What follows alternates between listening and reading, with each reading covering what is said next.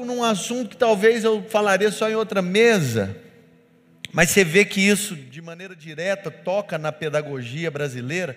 Existem três modelos de liderança prevalecentes presentes no mundo: modelo de liderança sucessorial, que tem uma raiz africana, um modelo de liderança colaborativo, que tem uma raiz norte-americana, e um modelo de liderança, de ensino latino, que é um modelo de liderança ditatorial, controlador.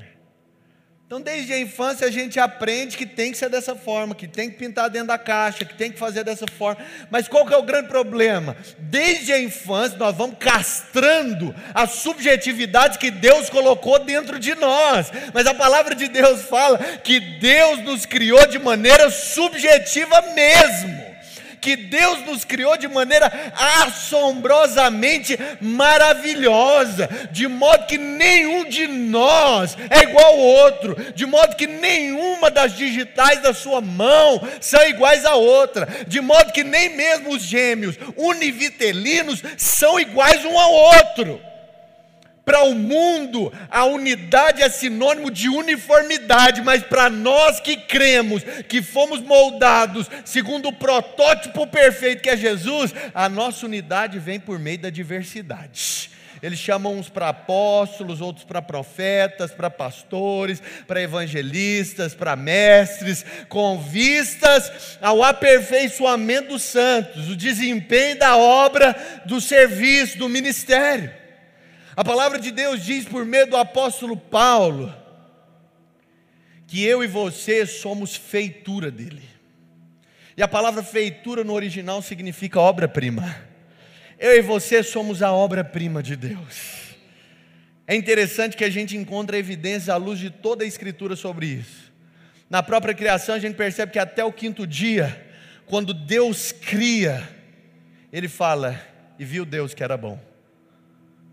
Mas no sexto dia, quando Deus criou o homem, ele não fala que só era bom. Ele fala, e viu Deus que era muito bom. Você já assistiu num filme? Era como se Deus falasse: Vou lá, está perfeito. Tudo quanto eu gostaria que fosse contido, que estivesse presente na vida do homem, está lá dentro. Deus me chama e Deus te chama para participar da construção do futuro. Deus me chama e Deus te chama para colocar para fora o que Ele colocou dentro de nós. E eu entro aqui no último ponto, terceiro e último ponto. O futuro não está fora, o futuro está dentro. Uma vez perguntaram a um homem de Deus: como é que eu faço para plantar uma igreja? Como é que eu faço para trazer o reino? Ele falou: Coloca para fora o que Deus colocou dentro de você. A igreja da religião está sentada num templo, esperando Jesus voltar. Mas a igreja do reino está pelas ruas transformando a cidade. Eu gosto de uma frase, e essa frase norteou, balizou muito do que nós fizemos nesse tempo. Bill Johnson certa vez disse: A verdadeira libertação de um homem não acontece quando ele se desconecta de um sistema mundano e adere a um sistema religioso. Mas a verdadeira libertação acontece quando que um homem movido pelo Espírito, um homem movido pelo Espírito, começa a pensar por si mesmo.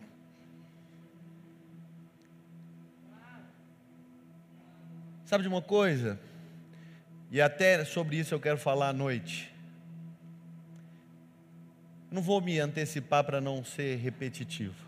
Mas eu peguei o Covid, eu fiz um projeto. Eu falei, eu vou ler todo o Antigo Testamento nesses 14 dias de isolamento. Eu comecei a ler a escritura, falei, vou pegar de papel. Nada contra a digital. Eu falei, vou pegar de papel e vou sublinhar. E aí, no momento, eu estava lendo as cartas pastorais o Senhor começou a queimar no meu coração. Eu comecei a chorar, chorar, chorar, chorar, chorar, chorar.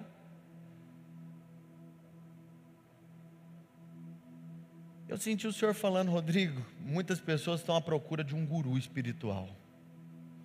Muitas pessoas querem terceirizar uma responsabilidade que é individual.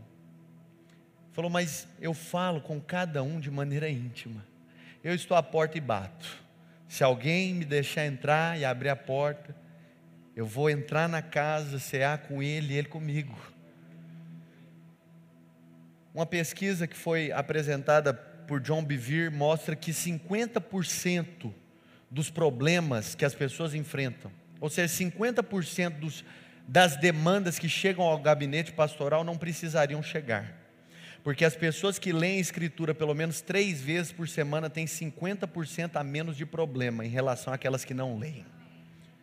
Sabe de uma coisa? Porque Ele é o solucionador. Esses tempos atrás chegou um casal, na verdade, o cônjuge em mim falou: Pastor, traí minha esposa, ela não quer me ver, nem pintar de ouro, e eu quero que você vá lá resolver, falar com ela, ser meu intermediário. Eu falei, cara, você arruma o problema e eu que tenho que limpar a bagunça. Falei, cara, falei, esse papel não é meu de ficar lá, vou, vou te ser honesto, I'm so sorry. Eu falei, cara, falei, em primeiro lugar, você já pediu perdão para sua esposa, já se arrependeu, vestiu de pano de saque cinza? Eu falei, porque é o mínimo que você deveria fazer. Porque o que eu percebo aqui é que você está querendo varrer a sujeira para debaixo do tapete, está me pondo para fazer. Eu falei, cara, tem coisas que é só você que pode fazer.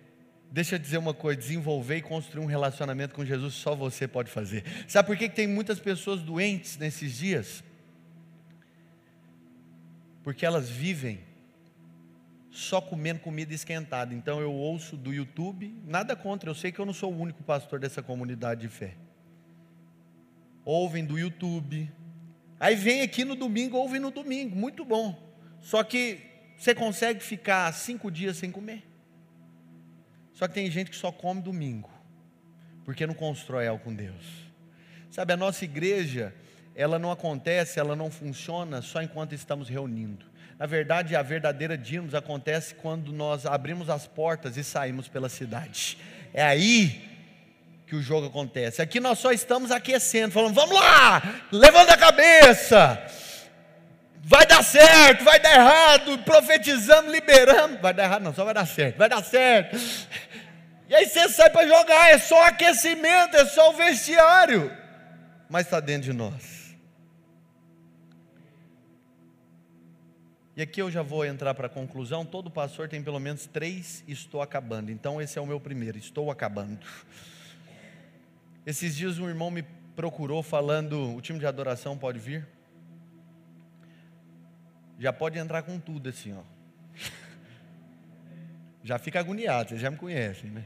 Estranho, né? Solta todos os instrumentos aí, pelo amor de Deus.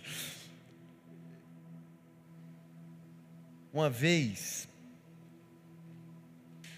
uns dias atrás, literalmente, dessa vez foi há alguns dias atrás, um cara me procurou e falou assim: Rodrigo, eu estou querendo sair da comunidade de fé onde eu congrego, só que eu estou com medo do que as pessoas vão falar ao meu respeito.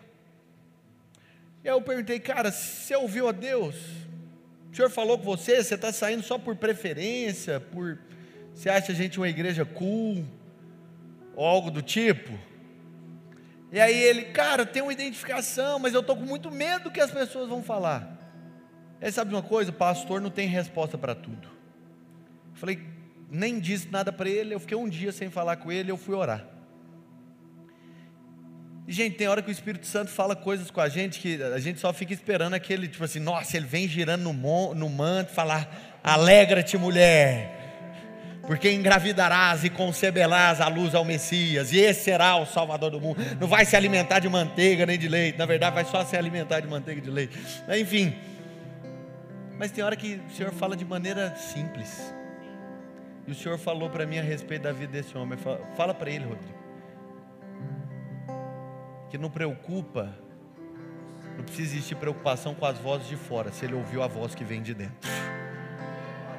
Sabe, nós somos uma geração preocupada com reputação. Você está preocupado, muitas vezes, com a opinião dos de fora. Ignora a única voz que precisa ser respondida, que é a voz de dentro. Eu vou te falar algo. Não precisa fazer sentido para as pessoas que estão à sua volta se fez sentido para aquele que te falou. se fez sentido para aquele que dirigiu, se fez sentido para aquele que apontou. Às vezes as pessoas olham para nós e falam: Você está louco, vai afundar o barco, vai dar errado, e tarará, tarará. Cara, eu não sei te explicar, mas tem uma voz que fala mais alto do que eu mesmo. Eu não consigo controlar, eu não consigo restringir. E aqui eu uso, para concluir, aquilo que foi dito em 1 Samuel e quando o espírito se apossou de Saul, ele se tornou um novo homem. E os próximos versículos continuam dizendo que quando isso acontecer com você, você precisa simplesmente fazer o que a ocasião te pede. Muitas vezes obedecer a Deus, submeter-se a Deus, vai exigir, vai requerer aborrecer o homem. Mas não precisa fazer sentido para as pessoas que estão à sua volta se fez sentido para aquele que te falou. A gente percebe algumas evidências na Escritura. A palavra de Deus nos mostra que o Senhor chega para Maria e fala: Bendita és entre as mulheres. Você foi bem-aventurada, mulher, porque você vai se engravidar do Messias. Ele vai salvar o mundo. Era loucura para os homens. Era loucura para a lei, por quê? Porque aquela mulher engravidar antes das bodas, antes das núpcias, ela deveria ser levada para o arraial, segundo Êxodo 20, e apedrejada até a morte. Mas aquela mulher entendeu: não importa se faz sentido para os de fora, o que importa é que faz sentido aqui dentro de mim. Senhor, eis-me aqui, que se cumpra em mim o teu propósito, que se faça em mim a sua vontade. A palavra de Deus nos mostra que o Senhor chega em Noé. A Bíblia fala que ainda não havia regado. A chuva havia, não havia ainda regado a terra. E o Senhor falou para ele, cara, eu vou te dar uma palavra. Deus fala com ele uma vez. E fala, você vai construir uma arca. Ele passa todas as diretrizes, as medidas. E ele fala, Senhor, é comigo? Então pode deixar. E sabe quanto tempo que ele fica construindo? Segundo Flávio José, entre 100 e 120 anos, por causa de uma palavra. E a gente às vezes fica esperando uma pena cair do céu, mas por causa de uma palavra, o cara investe a vida inteira. O cara dá a vida toda. Senhor, é para salvar o mundo, é para ser uma resposta nessa geração. Não precisa fazer sentido para ninguém. Sabe de uma coisa? Quando uma verdade se estabelece, tudo que é falso se autodenuncia. Quando uma verdade se estabelece, tudo que é falso se autodenuncia. O povo estava, eu acho que estava brincando com ele, falando: Olha a onda, toma cuidado. Ele fala: Eu sei que o meu redentor vive, eu sei que o meu redentor vive. Sabe? Aí às vezes você pode falar, cara, qualquer ação vai produzir, vai me levar para o futuro, mais uma vez, não. A Bíblia fala que Saul chega na maior boa vontade, falando: Eu vou sacrificar, porque a maneira de se adorar a Deus é sacrificando. Mas Deus vira para Saul e fala: Saul, hoje mesmo você vai perder o seu reinado, porque é melhor obedecer do que sacrificar. Eu oro para que nesses dias o Senhor nos afine como instrumento. Eu oro para que nesses dias o Espírito Santo alinhe o nosso coração ao coração dele. Mas para que isso aconteça, eu e você precisamos construir um relacionamento com ele. Eu não sei se você sabe, mas para você ser amigo de uma pessoa, você precisa investir pelo menos 210 horas com essa pessoa. Para você dizer eu sou amigo do Murilo, eu sou amigo do pastor dele, você precisa investir pelo menos 210 horas com essa pessoa. A palavra de Deus nos mostra: todos os homens da galeria da fé foram futuristas. Abraão foi um deles, e a Bíblia fala que ele era amigo de Deus, porque ele se dispôs a ouvir de Deus a perceber a Deus. O mundo está falando, vai para Campina. Ele falou, não, eu vou para o deserto, eu vou para o lugar árido, eu vou para o lugar seco. Porque se é para lá que Deus está mandando, não precisa fazer sentido para eles, precisa fazer sentido para o Senhor. Mas eu entro num outro ponto aqui. É importante que nós reconheçamos os memoriais de Deus em nós. Os memoriais de Deus em nós. Bill Johnson, eu vou repetir isso à noite, fala que os feitos de Deus no passado são um apontamento profético para o que Ele quer fazer no futuro. A palavra de Deus nos fala em Josué capítulo 4 que eles iam cruzar o Jordão. E o Senhor fala para eles: levantem um altar aqui, doze pedras, para que isso sirva de memorial para as próximas gerações. Memorial do que? Que ele era, que ele é e que ele há de vir. As águas cobriram as doze pedras. O homem não podia ver as doze pedras, mas Deus lá do alto estava olhando e falando: rapaz, eu não sou homem para mentir, eu não sou filho do homem para me arrepender, a minha palavra não vai cair por terra. É importante nós entendermos os memoriais de Deus, e deixa eu te fazer uma pergunta: quais são os memoriais de Deus na sua vida? Quais são os feitos de Deus na sua vida? Existem coisas que nós podemos compartilhar, mas nada melhor do que contar o que Deus fez na sua vida. É bom falar da história dos outros, mas eu quero que você saiba que existe algo que Deus quer fazer com você. Eu sinto algo sobre a sua vida, Samila. Eu sinto que o Espírito Santo de Deus. Eu sinto que você se sentiu tão vulnerável, tão impotente nesses últimos meses. De modo mais intenso em oito meses.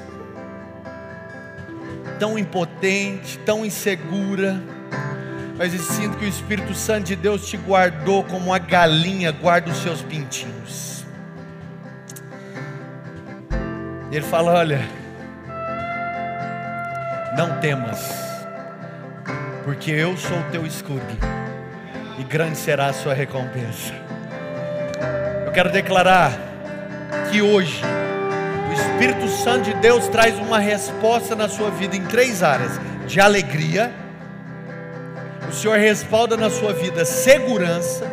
Eu sinto o Espírito Santo de Deus restaurando algumas identidades em você, principalmente a identidade masculina que representa para você segurança. Mas eu vejo o Espírito Santo de Deus liberando sobre a sua vida grande abundância de recursos. Grande abundância de recursos. Eu sinto o Espírito Santo dizendo, falando para você, porque eu te prometi que eu cuidaria de você, que eu jamais te desampararia, que eu jamais te deixaria na chapada. Eu estou aqui para reafirmar que eu sou contigo por onde quer que fores. Se passares pelo fogo, não vai te queimar. Se as muitas águas te submergirem, não vão te afogar. Eu profetizo que se as muitas águas fizerem, se o mar não se abrir, ele te fará andar por sobre as águas eu profetizo você, a sua casa, uma casa apostólica, os pés de vocês vão percorrer as nações. Eu profetizo a nação, as nações da Europa sendo postas em chama. Eu profetizo fogo sobre a Europa, fogo sobre a Europa, fogo sobre as nações. É importante nós entendermos os feitos de Deus. Quero falar só de citar aqui e acabar. Eu me lembro quando eu tinha 10 anos de idade. Eu nasci em uma família de cristãos. Eu me lembro que tinha um homem lá que era o líder dos adolescentes. Eu era um menino magrinho, mirradinho. Você olha, você vê uns caras bonitos igual o Josh, fala, o cara estiloso, hype e tal. Fica até constrangido. Fico falando, Senhor, eu tenho que comprar roupa para ir para o culto, porque os caras são tão estilosos. Não tinha na aparência nenhuma. E aí um dia o homem virou para mim, pela primeira vez, eu me lembro até hoje. Ele já não está mais vivo, ele morreu. Descendente japonês. Ele virava para mim e ele falava, Rodrigo, eu não sei. Mas eu vejo Deus te levando para lugares muito longe bem distante. Eu sinto que o Espírito Santo de Deus está te dando um megafone e está ampliando o poder de alcance da sua voz. E muitas pessoas vão ouvir o que Deus está colocando no seu coração. E ele falava assim: ó, começa a orar pela salinha aqui, ó. Ora pelos irmãos. E ele me punha para orar, eu ainda nem sabia falar direito, começava a profetizar sobre as crianças. E ele falava: Você vai ser um pastor você vai ser um pastor. E eu ficava pensando, onde esse cara está vendo um trem desse? Eu me lembro que eu andei por maus bocados. Irmãos, honestamente, eu não sou de ficar falando disso, nem com detalhe, mas eu desandei no momento da vida. Eu lembro que minha mãe me levava nas igrejas pentecostais, nas assembleias de Deus, na Deus é amor, e o povo virava para mim, eu no pecado, eu destruído, Eu tive início de overdose, minha vida virou de cabeça para baixo. E os profetas viravam e falavam: Deus vai te levar para as outras nações da terra. E você vai pregar. Eu falava, cara, esse cara tá doido. Ele não é profeta coisa nenhuma. Eu estou aqui desandado num tremendal de lama, num poço de perdição. Mas eu me lembro que teve um dia, o Marcos está aqui, até aqui de testemunha. Eu e o Marcos fomos amigos há 11 anos. Que ia ter uma conferência. E eu falei, Deus, eu quero ouvir Sua voz. Eu quero que o Senhor me fale qual que é o destino profético, o que, que o Senhor tem para mim, o que está preparado para o futuro. Senhor, eu quero ser uma resposta. Eu me lembro na ocasião eu cursava direito, tinha acabado de receber uma proposta de emprego tentadora. Falei, vamos fazer o seguinte. Falei, vamos radicalizar, vamos propor um jejum. Vamos jejuar aqui uns 15 dias para a gente ouvir de Deus. E a gente, assim, uns dez irmãos, falou: tá pouco, vamos rapar a cabeça. Vamos vestir de pano de saco, de cinza, vamos, vamos, vamos ouvir de Deus. E a gente rapou a cabeça e fomos para lá e eu senti Deus falando comigo assim de maneira inconfundível. Tem vezes que você pode falar, eu tenho uma impressão no coração, mas tem outras que você pode falar, Deus falou comigo, cara. E eu senti o Senhor falando, vem, pode vir, porque sou eu que estou te chamando. Hoje, todas as vezes que eu me olho no espelho, eu não sei nem porquê, porque meu cabelo não é ruim. Você conhece meus familiares aqui, que eu me olho no espelho, eu me lembro, ele me chamou, foi ele que me separou. Eu estou aqui não por opinião, não por escolha, não por boa vontade. Eu estou aqui porque eu fui chamado por Deus. Eu até falei da Esther aqui no começo. A Esther me viu, não sei se foi 2017, 2018, na primeira imersão líder para os dias de hoje. Ela falou: Você veio para cá, você achou que você ia só assistir, né?